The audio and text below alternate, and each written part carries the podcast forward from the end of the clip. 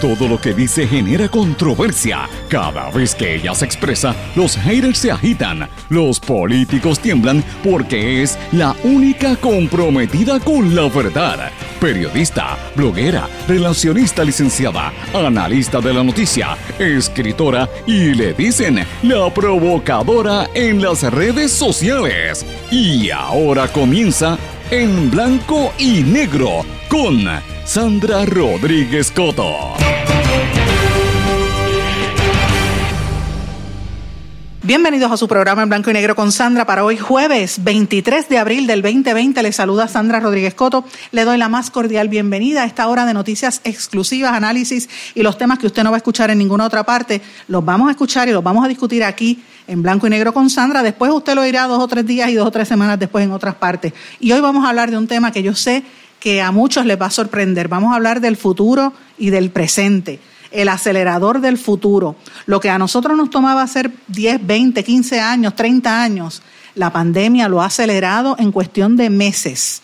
La pregunta es, ¿estamos ante el umbral de una aceleración de la historia, una evolución acelerada, un fast forward del futuro?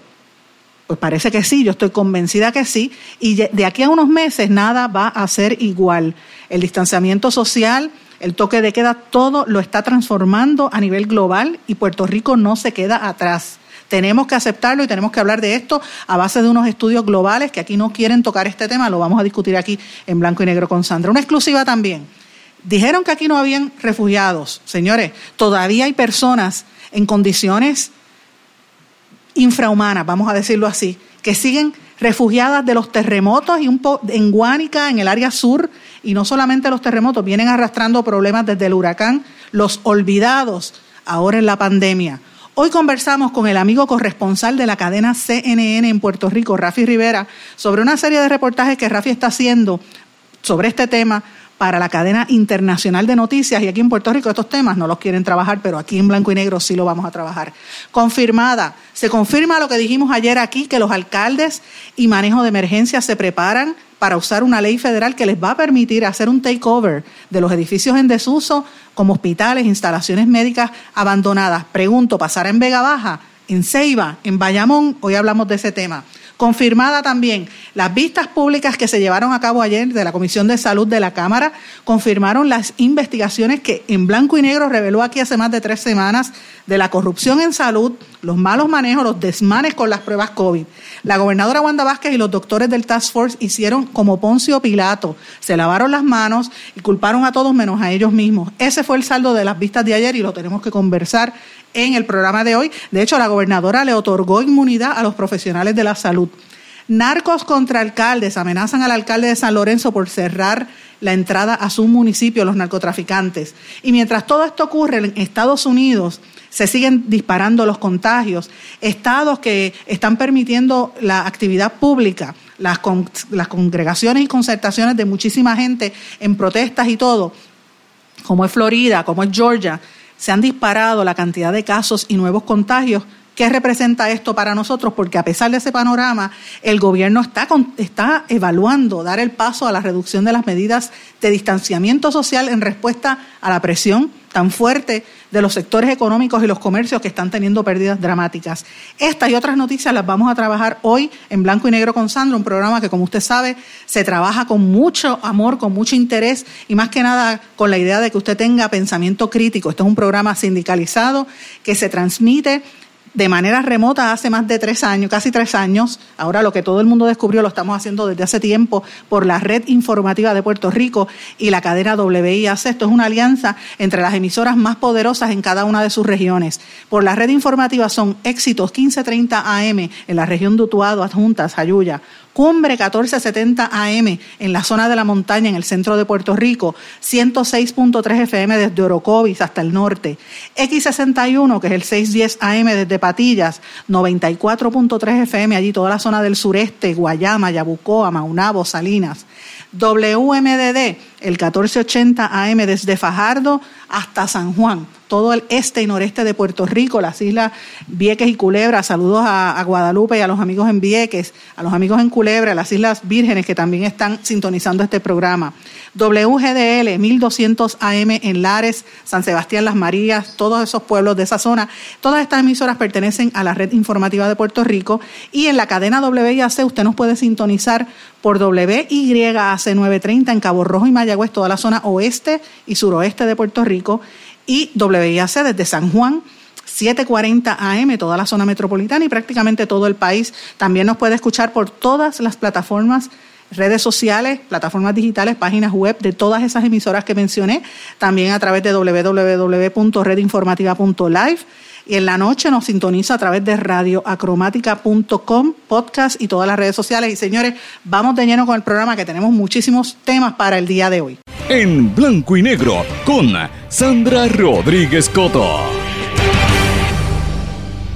Bien amigos, ya ustedes escucharon los titulares, tenemos un programa con muchísima información, así que vamos de lleno con los temas. Vamos a hablar de los Estados Unidos. El estado de la Florida reportó más de 800 casos nuevos de coronavirus en cuestión de menos de 24 horas, a pesar de que el gobernador Ron DeSantis está pensando reabrir ¿verdad? la economía, reuniones, a viajes y otra serie de cosas. Eh, teniendo ¿verdad? conciencia de que en ese estado hay 27 mil, casi 28 mil y pico de, de contagiados, y cerca de mil muertos, alrededor de, 950 muertos más o menos. La cifra pues varía. Lo cierto es que, señores, en todos los estados del sur, y menciono, comienzo por Florida, porque lo que es Florida y Nueva York es como si fueran eh, parte de Puerto Rico. La mitad de, nuestro, de nuestra población está en, ambos estados, en Connecticut y en los demás, pero ciertamente Florida y Nueva York es donde más puertorriqueños hay. Y, y esta situación pues tiene un impacto y debemos estar mirando lo que ocurre allí en varios estados de Estados Unidos han habido eh, actividades, protestas multitudinarias, la gente está cansada y está exigiendo y presionando a Trump para que reabra la economía y los estudiosos dicen que no debe hacerlo. En el estado de Georgia, por ejemplo, el gobernador eh, apoya a que reabran, ¿verdad? El, presidente Trump y el vicepresidente Mike Pence le han estado dando apoyo a este, al, gobernador de Georgia, Brian Kemp, eh, para que él pues reabra, pero los, mm, los expertos en salud pública, incluso en el Estado y a nivel de la nación americana, le dicen, oye, cógelo con calma porque la situación se nos puede salir de proporción.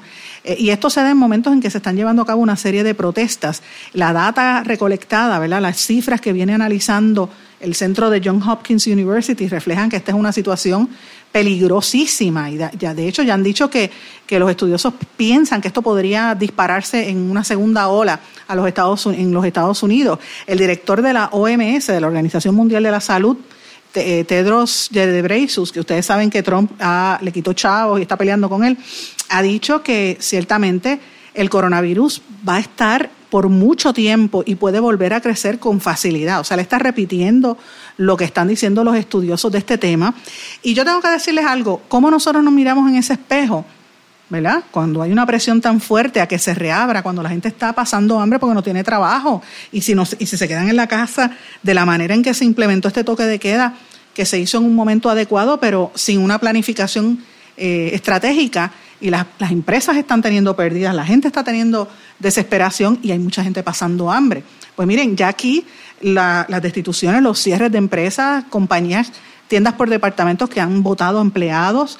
Ayer el hospital IMA va a despedir profesionales de la salud. Esto lo dio a conocer la Unión General de los Trabajadores, el portavoz eh, Gerson Guzmán, que dice que va a afectar a cerca de 2.000 empleados. Entonces, esto es un momento en que tú dices, bueno, no se supone que sean los profesionales de la salud los que contraten y están despidiéndolo en este momento. ¿Qué hacemos para que no cierren más hospitales? Para, eh, lo están cerrando porque es que no tienen pacientes. ¿Verdad? Esa es una pregunta válida que tenemos que hacernos. ¿Qué podemos hacer en caso de que aquí se empiecen a disparar y venga una segunda ola de, contagios? ¿O es que a lo mejor los contagios están y no nos damos cuenta? Porque no, las estadísticas, volvemos a decir, son bien poquitas, no se han hecho tantas pruebas. Eh, para que tengan una idea, eh, yo dije que era .003, en realidad es 20 de cada 100 mil personas son los que eh, más o menos se han estado hospitalizando en Puerto Rico, eh, menos del 1% se han hecho las pruebas. personas de mayor, mayores de 65 años era, eh, es el casi el 0, el punto 064%. Eh, las personas de entre 50 a 64 es el punto 033%, o sea, 32 de cada 100 mil que están en el hospital ahora mismo. Eh, y pues esto nos tiene que poner a pensar cómo hacemos si cierra precisamente el mismo sistema que estamos tratando de proteger para que salve vidas. Si permitimos que los hospitales sigan votando gente, ya ustedes recordarán que la semana pasada y la anterior han habido despidos en otros hospitales. ¿Qué, es lo que vamos a hacer? Que el gobierno les pague con el dinero de nuestros impuestos para que ellos se mantengan abiertos y le paguen a los hospitales, a los médicos y a la enfermera sin tener pacientes. Entonces, ¿cómo van a hacer, cómo, de dónde van a sacar el dinero si la gente no puede trabajar? ¿O es que el pueblo tiene que pagarle? O sea, estas son unas preguntas serias que tenemos que plantearnos eh, porque yo no he visto una planificación estratégica en este momento de ninguna parte. Yo creo que ha sido muy errático el gobierno y me pregunto dónde están las voces que reclaman yo recuerdo eh, la, renuncia de la gobernadora. Yo recuerdo que a principio de año Ricky Martin hizo unas expresiones diciéndole a la gobernadora que renunciara por los malos manejos en el, ¿verdad? La gente que sufrió después del del terremoto, perdón y ahora mismo, mire lo que está pasando. este, este, aquí hay gente que los padres nos estamos volviendo locos con las tareas, este, padres que no tienen con qué trabajar, familias enteras que no tienen ni comida, porque tampoco hay comedores. Las, escuelas tienen los comedores escolares cerrados, mucha gente pasando hambre. Ya no habla ni de los deambulantes, porque no quieren ni hablar de eso. Entonces, eh, la idea que me trae a mí es cuáles son los resultados que se están buscando. ¿Es ahorro? ¿Es buscar negocios? ¿Qué es lo que está buscando? Este, es, mantener el distanciamiento social. yo de verdad que no sé. Eh, la empresa privada está haciendo una campaña. Hay unos sectores de unos empresarios muy conocidos en este país que comenzaron una campaña para promover que la gente se empiece a reabrir esto con cuidado, ¿verdad? Pero los mismos estudios internacionales nos dicen lo contrario. Hay un estudio que acaba de publicar en Business Insider, una revista de economía, donde dice que en espacios donde hay aire acondicionado, como en restaurantes, en centros comerciales, en oficinas, la gente tiene eh, más posibilidades de contagiarse por el coronavirus. Eh, se contagian nueve por cada persona que esté enferma, porque se contagia a través de los ductos del aire acondicionado. Oigan esto, y este restaurante pues tiene una, eh, eh, una capacidad de, afectar, ¿verdad? La industria de los restaurantes, la, industria de la, de la, cualquier industria, ¿verdad? Las farmacéuticas, las manufactureras, que tengan la necesidad de utilizar aires acondicionados que no hayan sido eh, bien cuidados, ¿verdad? Entonces, uno dice, esa es la experiencia que se está llevando en otras partes del mundo. Por lo menos eso es lo que representó ese estudio. Eh, yo miro, otro, yo, miro la data a nivel internacional y me pongo a pensar, miren, en Sky News, una de las principales virólogas china, Li Yanghuan, que es el nombre de ella, ella empezó a analizar por qué era más mortal el, el coronavirus en Nueva York, en Italia y en España. ¿Qué es lo que estaba pasando versus a la diferencia que estaba ocurriendo en, China. Y lo que encontró es que el virus mutó 270 veces la carga viral entre las cepas más peligrosas en, la medida en que iba saliendo de China hacia los otros países. Eh, y había unas proteínas que lo estaban más afectando. Cuando ya llegó a Italia, España, Bélgica y Francia y también al Reino Unido, ya tenía otra cepa. Y de ahí cuando entró a los, a los Estados Unidos y América, pues es más, y están anticipando que cuando lleguen a Sudamérica va a ser incluso peor. ¿Verdad? Ya está hablando de cómo ha ido mutando y hay más de 11.000 tipos de virus diferentes eh, o secuencias que se han hecho del virus COVID-19, según los estudios que se, que se han estado haciendo desde que salió en China. Entonces, todo esto me lleva a plantearnos, ¿estamos nosotros viviendo en una guerra biológica, en bioterrorismo? Esto es, una, esto es el principio de la Tercera Guerra Mundial, como están planteando algunos eh, teóricos de la conspiración. Por ahí andan unos vídeos de un supuesto diácono del Vaticano que está hablando desde Argentina de que esto es, la, esto es un, eh, una, una respuesta ¿verdad? a lo, lo, que él llama el nuevo orden mundial, el, el New, el new eh, World Order. Las teorías que uno mira por ahí dicen que son esta gente ricos y poderosos que trascienden los países internacionales y las barreras ¿verdad? Geográficas y, geopolíticas, y su interés es solamente mantener el control. Y entonces están tratando de diezmar la población del mundo por las grandes cantidades que, se anticipa podrían morir por esta pandemia. Y esto son teorías, la gente coge miedo, la gente empieza a mirar. Lo cierto es que la forma en que se está manifestando este, este virus, uno lo ata al, al, a lo que ha estado ocurriendo en los últimos meses, la quema de los árboles en el, en el Amazonas, la destrucción del ambiente, los mares llenos de plástico. Y uno tiene que pensar, bueno, nosotros como seres humanos estamos destruyendo el planeta y todo eso se, revierte, o sea, el daño que le hicimos al planeta nos, nos revierte en virus. hay, hay otros teóricos que dicen que se están descongelando los, los polos del planeta, entonces aparecen cosas que estaban congeladas y eso tiene virus y se escapan en el ambiente la gente se puede morir, virus de, miles de años. No sabemos a ciencia cierta si es una de estas cosas que yo le acabo de mencionar o si no es ninguna o si es una cosa que salió natural de los animales. No sabemos. Todavía la historia tiene que, que plantearnos. Y esto me trae al tema de hoy. El tema es el siguiente lo que está pasando con el coronavirus es un acelerador. Es como si estuviéramos, ustedes se acuerdan la película Back to the Future, en vez de regresar al pasado, es, movernos al futuro. Porque, señores, lo que antes tomaba tantos años en hacerse, esto se ha acelerado. Hay un estudio que estaba haciendo eh, un profesor eh, que acaba de publicar un libro eh, importantísimo en relaciones del Consejo de, Relaciones Foráneas en los Estados Unidos, él se llama Richard Haas que él está hablando de que la historia moderna se está acelerando. Este diplomático, que ha escrito, por ejemplo, libros como A World in, a Disarray, ¿verdad? Eh, An American Foreign Policy and the Crisis of the Old Order, la crisis del viejo orden mundial. Él está exponiendo una, una tesis donde dice que el tratar de conseguir, ¿verdad? El mundo está acelerándose tanto y el ejemplo es la cuestión del tratar de conseguir la vacuna para el COVID. Pues este señor ha estado publicando una serie de estudios y análisis acaba de publicar un artículo en Foreign Affairs diciendo que la pandemia va a acelerar la historia en vez de estar cambiándola.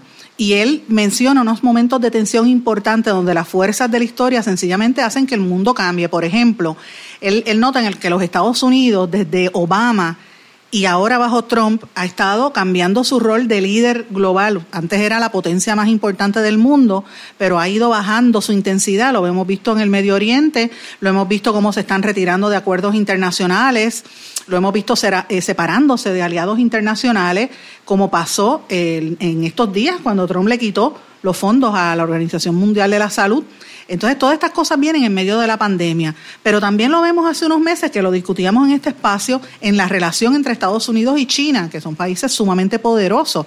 Eh, y entonces, de hecho, e, ellos están tratando, como consecuencia de ese deterioro de las relaciones, de culpar a China como si y ha hecho que otros países empiecen a culparlo como si ellos fueran los, que crearon este virus, ¿verdad?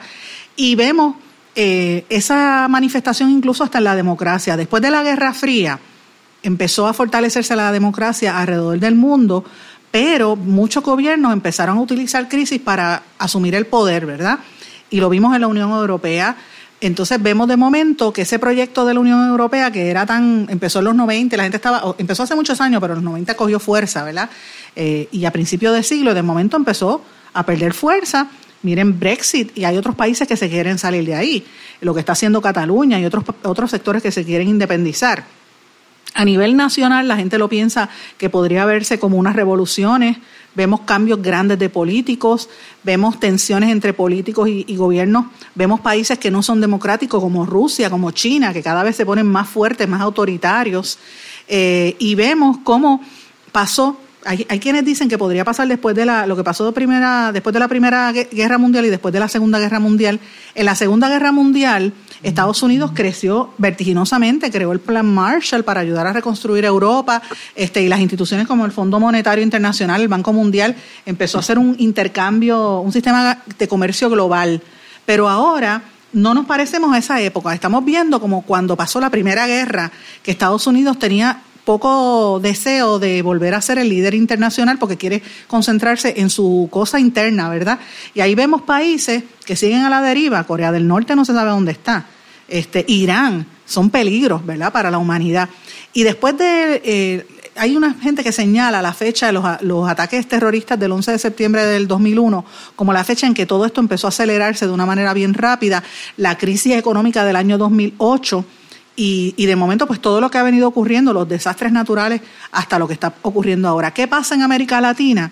Pues mira, en América Latina eh, no ha habido tanta polémica como en los 70 y los 80, ¿verdad? De los cambios políticos y los dictadores, pero eh, la gente tiene preocupación con lo que está ocurriendo en Argentina, lo que ocurre en Brasil, Colombia, en Chile, tienen temor de que venga una guerra eh, por la cuestión de los narcos y, y la situación entre lo que es el buen gobierno y los desgobiernos, ¿verdad? Entonces, ¿dónde estamos nosotros en Puerto Rico en todo esto? Tenemos una Junta de Control Fiscal que son los que mandan, que quieren seguir recortando. Tenemos un país donde todo el mundo miente en el, en el gobierno. Los federales no, no pueden no, no empiezan a investigar porque dentro de las estructuras federales del gobierno federal en Puerto Rico habían dos bandos, estaban los de Rosemilia y los otros. Rosemilia no investigó muchos casos de corrupción, protegieron a sus amigos. Entonces, eh, las autoridades federales se les hace muy difícil conseguir empleados que digan la verdad. ¿Abrimos o no abrimos el mercado? ¿Abrimos o no abrimos la economía después de este cierre y este toque de queda? No sabemos porque estamos viviendo en un mundo de propaganda donde no se dice la verdad. Eso es lo que está pasando en Puerto Rico, eso es lo que tenemos que, entender nosotros, que son partes de, de la dificultad que tenemos para ver dónde está parado Puerto Rico, hacia dónde se mueve.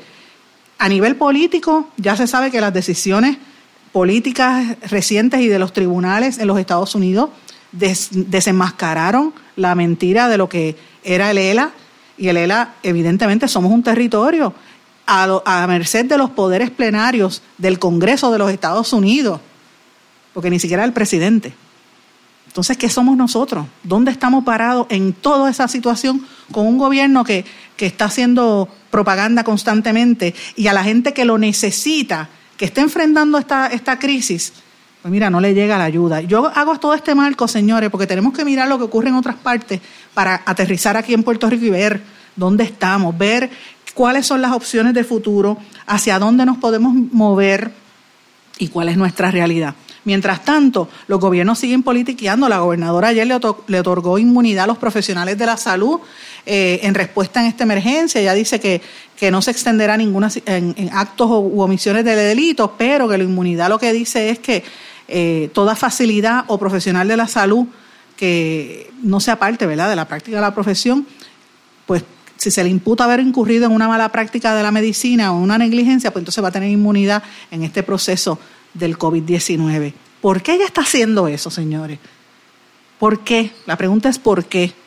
Esas son las cosas que hay que contestarle. O esto es una capota y pintura para desviar la atención para que no le pregunten los vínculos y cómo en las vistas públicas se desenmascaró lo que de verdad estaba ocurriendo? Señores, estas son las preguntas que tenemos que hacernos.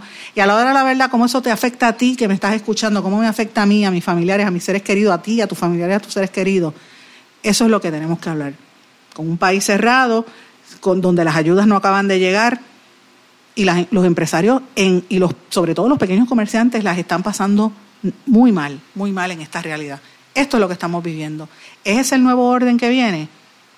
¿Va a quedar Puerto Rico de pie de aquí a seis meses? Esa es la pregunta. Vamos a una pausa, regresamos enseguida. No se retiren, el análisis y la controversia continúa en breve, en blanco y negro, con Sandra Rodríguez Coto. ¿Se ha preguntado cómo puede protegerse contra el coronavirus? Autoridades de salud recomiendan lavarse las manos con jabón y agua con frecuencia. También no se lleve las manos a la cara. Evite tocarse los ojos, nariz y boca con las manos sucias. Cubra su boca con el pliegue del codo al toser. Desinfecte objetos como el teléfono móvil o el teclado de su computadora. Evite las multitudes y manténgase al menos un metro de distancia de otras personas, en especial si están contagiadas ya. Servicio público de esta emisora. Y ya regresamos con el programa de la verdad en blanco y negro con Sandra Rodríguez Coto. Y regresamos en blanco y negro con Sandra y ahora es que vamos a hablar de lo que ocurrió en las vistas públicas de la Comisión de Salud de la Cámara de Representantes en la que compareció el doctor Segundo Rodríguez Quilinchini, el coordinador del Task Force y también rector allí en el recinto de ciencias médicas, donde él obviamente estaba hablando de la importancia de hacer los exámenes y, y se desvinculó de cualquier viso de corrupción o de traqueteo como ha estado ocurriendo o como se ha discutido públicamente. Él insistió a lo largo de toda su comparecencia muchas veces que su rol y el, rol del grupo médico que él está dirigiendo era de asesorar al país sobre la importancia de que recibieran eh, la información, que empezaran a hacerse las pruebas y que el equipo lo que está enfocado es en que se resuelva esta situación, que se empiecen a probar cuánta gente está enferma y cuántos no tienen el virus. Y mientras tanto, señores, sigue la duda. Él, él apuntó a Mabel Cabeza como una de las personas, obviamente, la, señaló como la responsable del traqueteo en las compras en salud, de todo lo que ocurrió. Y él dice que a él le presentaron un millón de pruebas a 38 pesos en cinco días y de las buenas, y él pues no vio ninguna objeción y dijo, mira, cómprenla, porque eso no está mal, es lo que nosotros estamos necesitando. Y también refutó al doctor Juan Salgado, que también es miembro del Task Force, y Juan Salgado no fue personalmente, eh, y es su amigo, pero lo refutó, eh, eh, diciendo que él, él, le envió un mensaje de texto a la ex secretaria auxiliar de salud, a Adil Rosa, diciéndole que toda la compra tenía que ser aprobada por, el, por la entonces secretaria eh, Concepción Quiñones de Longo o por el mismo Rodríguez Quilinchini. O sea, mire, uno, uno se está tirando al otro. Pero antes de empezar a hablar, yo quiero mencionarle dos cositas, antes de, ponerle el audio para que ustedes escuchen de voz del doctor Rodríguez Quilinchini parte de lo que dijo ayer. Eh, yo no he querido hablar de este tema sencillamente porque todo el mundo ahora es que le está prestando atención al lío.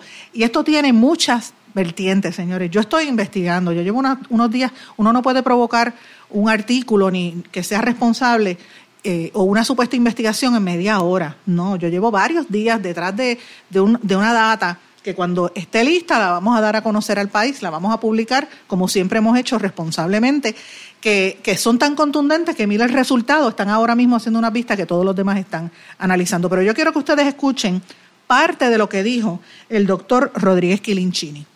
Proceso de Apex, donde todos sabemos lo que, lo que pasó hubo que cancelar la orden de, compra, no tenemos las pruebas ahora mismo, no las tenemos disponibles. ¿Usted le puede seguir diciendo al país de que la situación de Apex es un chisme?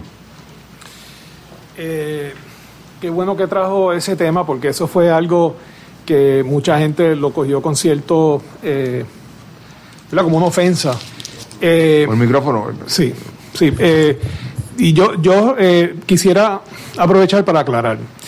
Este, en ese momento, las alegaciones de que yo tengo algo que ver con Juan Maldonado o con Apex es a lo que yo me refería.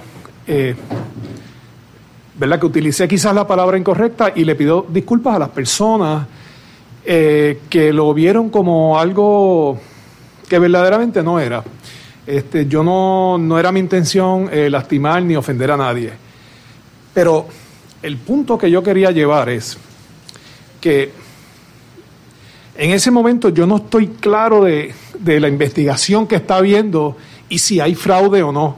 Yo lo que quería dejar claro, y por eso utilicé esa palabra, eh, es que para mí es inconcebible que por un mensaje que me escribe una persona que, que es un desconocido, me impliquen a un problema de esta naturaleza. Y a eso es lo que yo me quería referir con, esa palabra, que quizás no, es una palabra... No es un chisme. Usted hoy puede concluir aquí de informarle a la comisión... No, utiliza, no, volvería a utilizar esa palabra. Y, vuelvo y le digo, le pido disculpas a las personas que se ofendieron con eso, porque no, no quería... Eh, este, primero, no sabía el, las consecuencias de esta investigación que se están que usted está eh, llevando hoy en día aquí.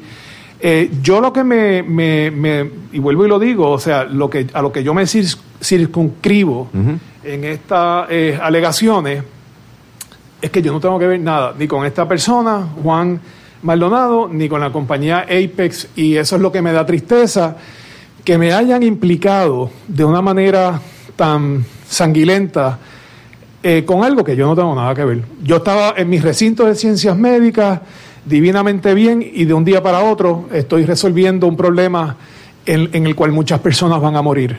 Y para mí era muy triste, y todavía lo es, que se me haya vinculado de esta manera con algo que yo no tengo nada que ver, y lo digo aquí bajo juramento. ¿Y ustedes lo escucharon? Se lavó las manos como Poncio Pilato.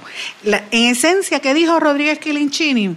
Que había un millón de pruebas que supuestamente eran rápidas, que eran pruebas buenas cómo él sabía que eran buenas, cómo él decidió que eran las pruebas que había que comprar. Pues mira, esas son las preguntas que se quedan sobre el tintero. Mientras tanto, la gobernadora pues se fue al programa de chismes en televisión, el programa de Cobo, hizo allí su espectáculo, habló, le dio la, inmunidad a los médicos y con eso pues tiró la bomba de, de, humo para que la gente hable de ese tema y no volvamos al, no caigamos en el tema y no volvamos a la realidad. La realidad es la siguiente. Aquí volvieron a ver el tema de una emergencia como dólares y centavos. Volvieron a ver esto como una oportunidad para hacer dinero y para atraer a los amigos del alma. Y yo de verdad creo que aquí hay mucha gente que no ha rendido cuentas. El ex secretario de salud, que lo vi, de hecho lo estaba viendo en la red social LinkedIn como si nada, me refiero al doctor Rodríguez Mercado. Él está de lo más feliz, él está flower. Y Mabel Cabeza no aparece ni por los centros. Señora, la investigación que estamos haciendo todo apunta que no era Mabel Cabeza la cabeza de esta organización, sino Adil Rosa. Yo espero que, estas vistas den resultados, ¿verdad? Pero ¿cuál es la qué, es lo que, uno ve en esencia aquí? Que mira, el Task Force tiene mucho que responder. El doctor Salgado no dio cara. Eh, mandó una carta ahí, lo está representando el doctor, el licenciado Pedro Ortiz Álvarez eh, me, pareció sumamente interesante. Yo conozco al doctor eh, Salgado porque él era bien amigo, que en paz descanse, de mi amigo Topi Mameri. Todo el mundo sabe que yo produje a Topi Mameri en, su programa y, cuando Topi murió yo quedé muy mal porque yo quería mucho a Topi, era conmigo fue una bella persona y conocí al doctor Salgado a través de Topi y él es bien conocido entre los, entre los miembros de la prensa no dio cara. No entiendo por qué. ¿Cuál es el miedo a contestar la, la, realidad de lo que está ocurriendo? Y mientras tanto, señores, eh, pues seguían con la especulación, van a abrir hospitales, van a reabrirlos o no. Sabemos ya que hay un movimiento para, para analizar el impacto de la ley esta 113, la ley federal que habíamos hablado en el programa en el día de ayer, de la posibilidad de pues entrar y, asumir el control de estas facilidades que están abandonadas en caso de que, aquí se disparen los, ¿verdad? los contagios. Pero todo tiende a indicar que según los números que dicen hasta ahora y las poquitísimas pruebas que se han hecho, pues mira, no hay tanta gente según los números, ¿verdad? Cuando uno va al field te dicen otra cosa, los médicos me dicen a mí otra cosa, los enfermeros e incluso los técnicos de laboratorio, los, tecnólogos me están diciendo otra, señores. Y créame que yo he salido, créame que yo estoy hablando con un montón de personas eh, a través de en este mismo distanciamiento social que se comunican con uno y la información que uno recibe es completamente diferente. Por eso es que vuelvo al tema, me preocupa que esta situación es como una repetición del espectáculo, el montaje que hubo. ¿Ustedes recuerdan? Bueno, yo recuerdo cuando yo era niña, lo vi por televisión, las, las vistas del Cerro Maravilla. ¿Sabe? Yo me pregunto, ¿por qué lo hacen ahora en este caso? No lo hicieron con los muertos del huracán María. ¿Dónde estaba la Comisión de Salud para investigar los muertos de María? ¿Dónde estaba la Comisión de Gobierno de la Cámara y del Senado para investigar el chat de Rosselló? Y todo lo que pasó ahí. ¿Dónde estaba? Es más, ¿dónde está la secretaria de Justicia que hizo una chapucería de investigación? Yo lo he dicho en público. ¿Dónde estaba? Las miles de paletas de agua que encontraron perdidas en Ceiba, en Dorado. ¿Qué pasó con eso? Todo el montón de vagones con comida eh, extraviada durante el huracán y ahora durante, recientemente, en el área sur. ¿Qué pasó con eso? Ah, pero entonces la Comisión de Ética le tiró la toalla a al representante Jordi Navarro, trajeron a, Héctor Martínez a, aprobar nombramientos de jueces, que no ha habido una evaluación pública certera sobre ese proceso. Pero entonces para eso sí hay, eh, se hace fast track, pero no tocan ni con una bala larga a Unidos con Puerto Rico y todas las imputaciones que han habido desde el verano. ¿Mm? Esas son las preguntas. ¿Qué pasó con Whitefish? ¿Qué pasó con, con Cobra? Para eso hace falta una vista. Es más, yo exijo que aquí se debe hacer una vista pública de los legisladores por su incompetencia, por no estar haciendo las investigaciones que de, verdad deberían hacer. Yo espero que estas que están haciendo la Cámara den, rindan fruto, porque ciertamente todo lo que se ha dicho allí debe hacer a la gente abrir los ojos de la realidad. Señores, hablando de la realidad, el tema del narcotráfico, la economía subterránea vuelve a hacer noticias. El, el alcalde de San Lorenzo eh, eh, José Román Abreu determinó que en abril, cuando cerró los accesos de entrada a su municipio para prevenir el coronavirus, empezó a recibir llamadas de amenaza, de amenazantes, ¿verdad? De narcotraficantes que querían tener acceso a su municipio. Eso lo han dejado callado. Yo, de verdad que no sé si estamos viviendo la ley de, del viejo oeste, porque eso es lo que parece. Porque fíjense, no solamente narcotraficante, mire lo que pasó con el ex, el ex campeón mundial Welter y Super Welter, Daniel Santos, que lo detuvieron el miércoles después de haberle hecho daños a un establecimiento de venta de carros allí en, en, en la avenida de Diego, en carros de lujo. Eh, obviamente, pues este muchacho no está bien, Daniel Santos, lleva tiempo errático, muchos, muchos problemas. Señores, arrestaron también a tres boricuas que intentaban regresar a ingresar a Puerto Rico tres millones de dólares ilegalmente. Estos fueron agentes de aduanas y protección fronteriza que interceptaron esa embarcación en las aguas de Saint Thomas. Toda esta región del Caribe es una de las fronteras grandes para el tráfico de droga, una situación bien fuerte en toda esta región y a veces olvidamos de eso, nos olvidamos de, de, lo que eso representa para nuestra región y para Puerto Rico. Y esos son los temas que a veces yo creo que los medios se olvidan, los medios empiezan a hablar del COVID y se olvidan de estas otras cosas que nos afectan a nosotros, eh, señores, y hay que estar bien atentos porque evidentemente el tema de la, los narcotraficantes y, los, y, los, y la gente mala sabe que no hay policías, hay un montón de policías que están infectados, están en cuarentena eh, y hay menos policías que antes. Así que está el crimen en la calle, hay que tener mucho cuidado con estas situaciones. Señores, tenemos que irnos a una pausa. A nuestro regreso venimos con la entrevista con el compañero Rafi Rivera. No se retiren, el análisis y la controversia continúa en breve, en blanco y negro, con Sandra Rodríguez Coto. En Universal Insurance, la salud de sus empleados es nuestra principal prioridad. Como parte de los procedimientos para una eventual reapertura segura de las operaciones de Universal Group, se le estará realizando la prueba rápida de COVID-19 a todos nuestros empleados. No es necesario llevar su tarjeta de plan médico, ya que Universal absolverá todos los costos relacionados a las pruebas. Solicitamos se comuniquen de inmediato con el vicepresidente de su departamento para coordinar se realicen la prueba de forma segura y ordenada. El brote del nuevo coronavirus ha disparado la demanda de mascarillas. Te explicamos cómo usarlas. Antes de tocar la máscara, lávate las manos con un desinfectante a base de alcohol o agua y jabón. Toma la máscara e inspecciona si hay rasgaduras o agujeros. Identifica cuál lado es el superior, en algunas es donde está la tira de metal. Asegúrate de que el lado correcto de la máscara esté hacia afuera, el lado coloreado. Coloca la máscara en tu cara y pellizca la tira de metal o el borde rígido de la máscara para que así se amolde a la forma de tu nariz.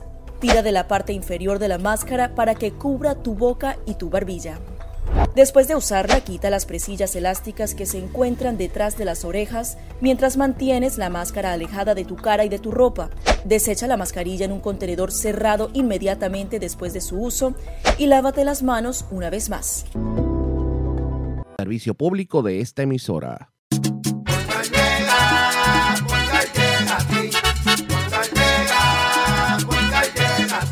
Sabes que eso es lo que te responden, pero ahora botaron la ola. Porque ya no importa en qué parte de la isla estés. Si tuviste un accidente, mi gente de Poingal le llega a tu casa o trabajo para que no te complique. Con servicio en todas partes de la isla y el mejor servicio al cliente. Por eso y mucho más, yo Piru lo digo, yo quiero Poingal. ¡Duro!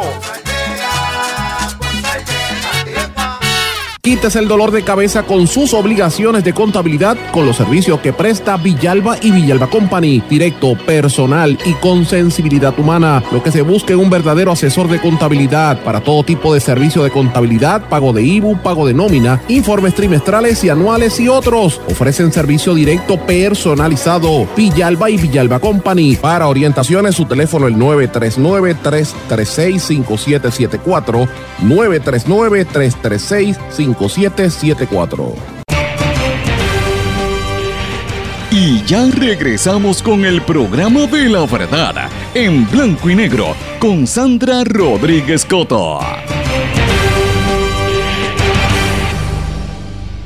Regresamos a esta parte final de En Blanco y Negro con Sandra y tengo en línea telefónica a un amigo que es el corresponsal de la cadena CNN en Puerto Rico, Rafi Rivera, a quien conozco hace muchísimos años, a quien distingo y le tengo un cariño bien especial porque quería traerlo al programa porque yo compartí en el día de ayer un vídeo de un reportaje que Rafi hizo en el área sur de Puerto Rico que realmente me tocó el corazón. Yo sé que todavía la gente no se ha recuperado de los, terremotos de, los terremotos de principio de año, pero y, los he visto porque hemos hablado con la gente allá, pero ver la manera en que Rafi lo, lo resumió en tan cortito tiempo, de verdad me, me, me tocó el corazón. Rafi, ¿cómo estás? Bienvenido en Blanco y Negro con Sandra.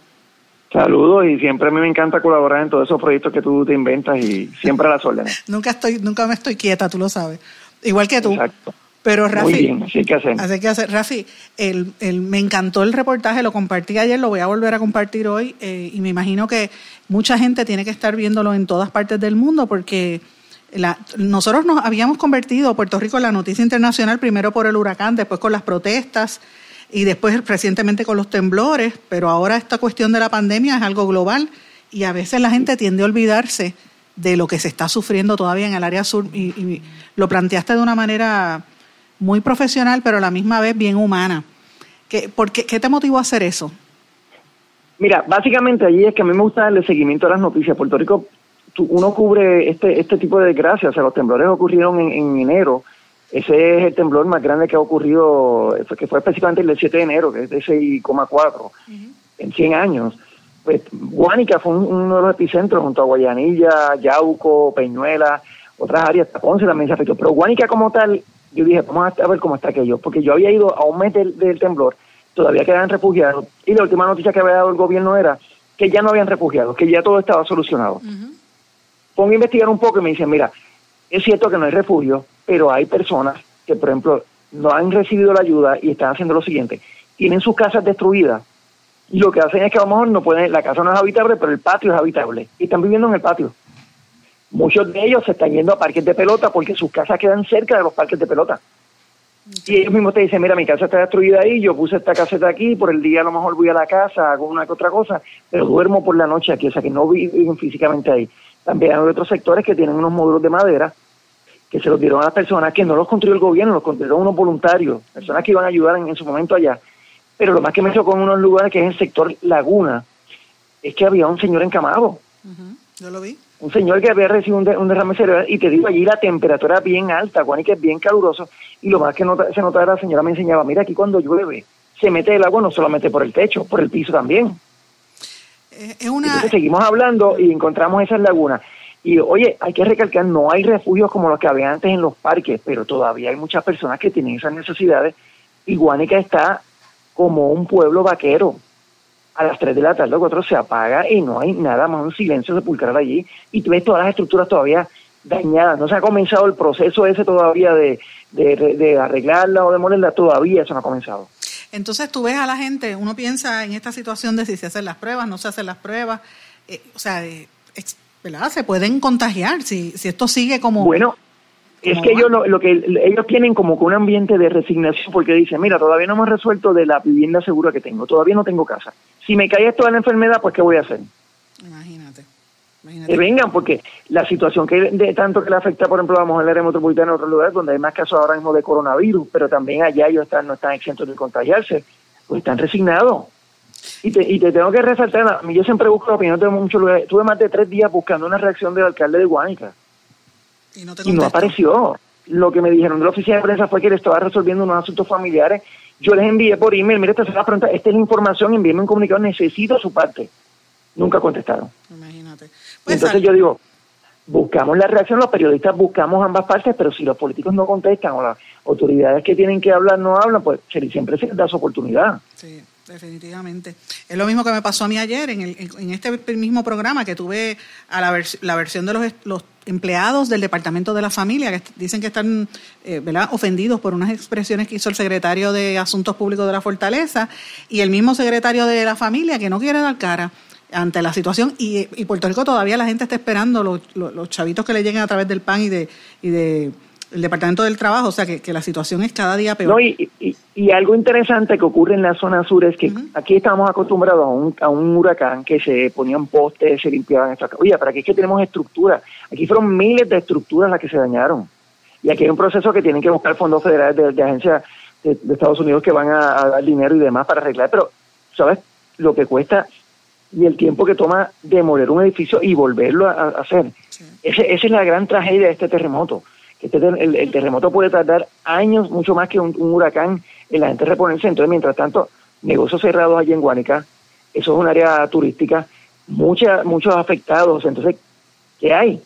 Para que tengan una idea, hasta el convento de las hermanas de Fátima, que queda allí en, en Guánica, una monjita. Sí, las amigas mías. está, está, está, inhabitable. Sí, lo sé. Mira hasta dónde llegó. Ellas, muchas de ellas estaban viviendo en unas casas de campaña y ayudando a las comunidades como quiera también. Sí, yo tengo unas amigas allí, Sol Purificación en particular, a quien, a quien conozco desde el huracán y la quiero muchísimo.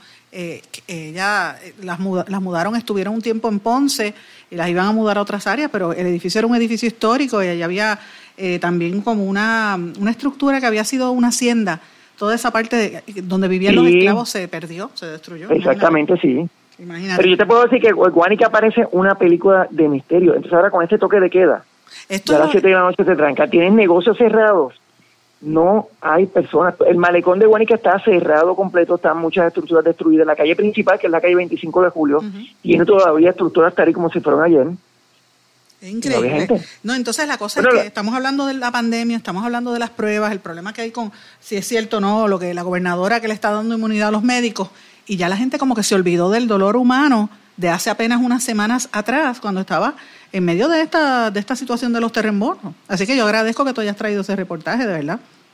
No, no, pero hay, que darle seguimiento porque muchas, el terremoto yo creo, yo lo evalúo dentro de todas las catástrofes que hemos recibido es peor porque ves estructura permanente. Entonces hay, son estructuras que no, son habitables y que pueden caer en cualquier momento si se mueven. Sí, terriblemente. Ponce es, un, Ponce es una parte también que la gente no creen, pero en Ponce hay muchos lugares en el casco del pueblo que están inhabitables y van a tomar mucho tiempo en lo que, en lo, que lo van a demoler o reconstruir, arreglarla.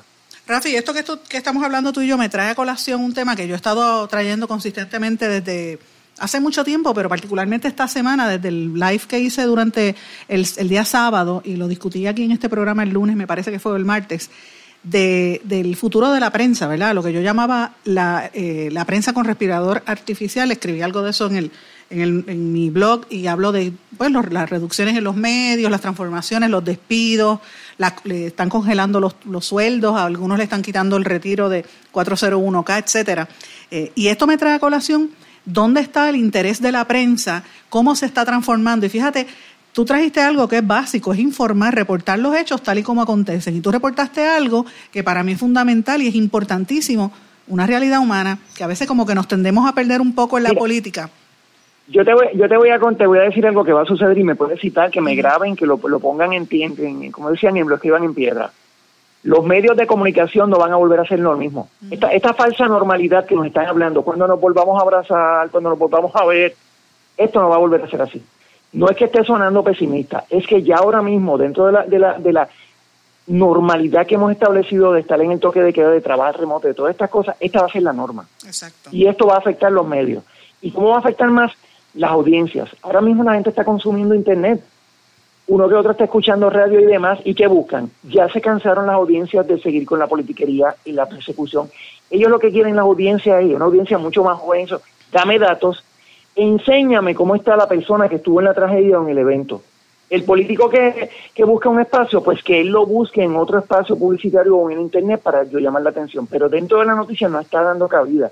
Y por eso te ves que bajan los ratings en los medios de comunicación, televisión está sufriendo un montón. Claro ahora mismo, por ejemplo, ahora mismo para que tengan yo, por ejemplo, a mí no me ha afectado tanto el que él sea remoto, porque yo siempre trabajo remoto, yo aprendí a trabajar desde la calle, yo, yo edito en la calle, yo edito debajo de un puente, escribo, grabo, todo lo hago en una computadora y me, me adecuo a lo que venía. Ahora mismo, y puede ser una crítica constructiva a los medios, los reporteros tienen que salir. Exacto. Está bien, estamos en casa, pero los reporteros tienen que, como quiera, ir a buscar esa noticia con todos los cuidados que tienen que tener porque la gente los ve como él es el que me da la noticia, él es el medio que va allí donde yo no puedo ir. Pero quedarse todo en la casa de vez en cuando está bien, pero quedarse de momento y tratar de que tú uses la noticia desde tu casa, porque que se, mira, las audiencias a veces dicen, quiero que te quemen los pies, quiero que vayas a la línea de fuego.